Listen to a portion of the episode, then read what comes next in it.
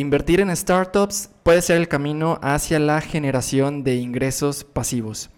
El mundo de las inversiones es vasto y ofrece una gran cantidad de oportunidades, desde acciones hasta bienes raíces, pasando por la criptomoneda y existen diferentes formas de invertir tu dinero. Pero ¿alguna vez has considerado invertir en startups? Si bien puede parecer una opción riesgosa, Ah, si se hace correctamente, la inversión en startups puede convertirse en una fuente significativa de ingresos pasivos. Aquí te vamos a explicar un poco sobre lo que necesitas saber para comenzar a realizar este tipo de inversiones. Primero, ¿qué es una startup? El término es sencillo. Una startup es una empresa de reciente creación que se centra en resolver un problema en específico y satisfacer una necesidad a través de la innovación y la tecnología.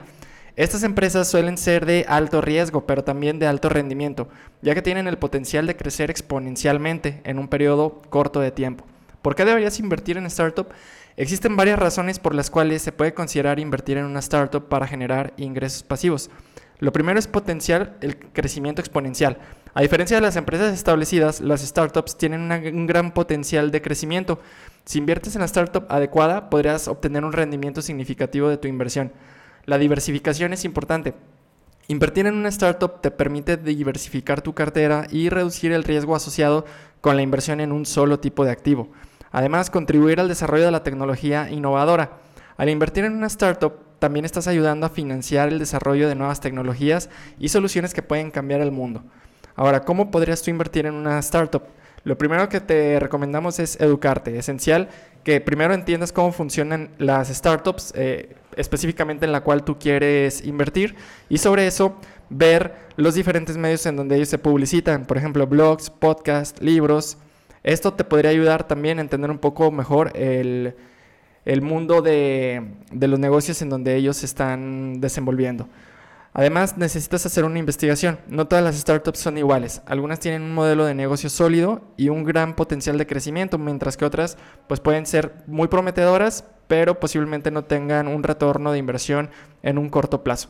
También es importante que debes de diversificar, es decir, eh, repartir todos tus ingresos, no gastarlos, sino volverlos a reinvertir, pero no en la misma fuente. O sea, podrías empezar a pensar en meterlo en otros medios que también te puedan dar un retorno de inversión. También puedes utilizar plataformas de inversión como lo es Play Business. Existen plataformas en línea que te permiten a los inversores comprar algunos tipos de acciones y esas plataformas facilitan el proceso de la misma inversión.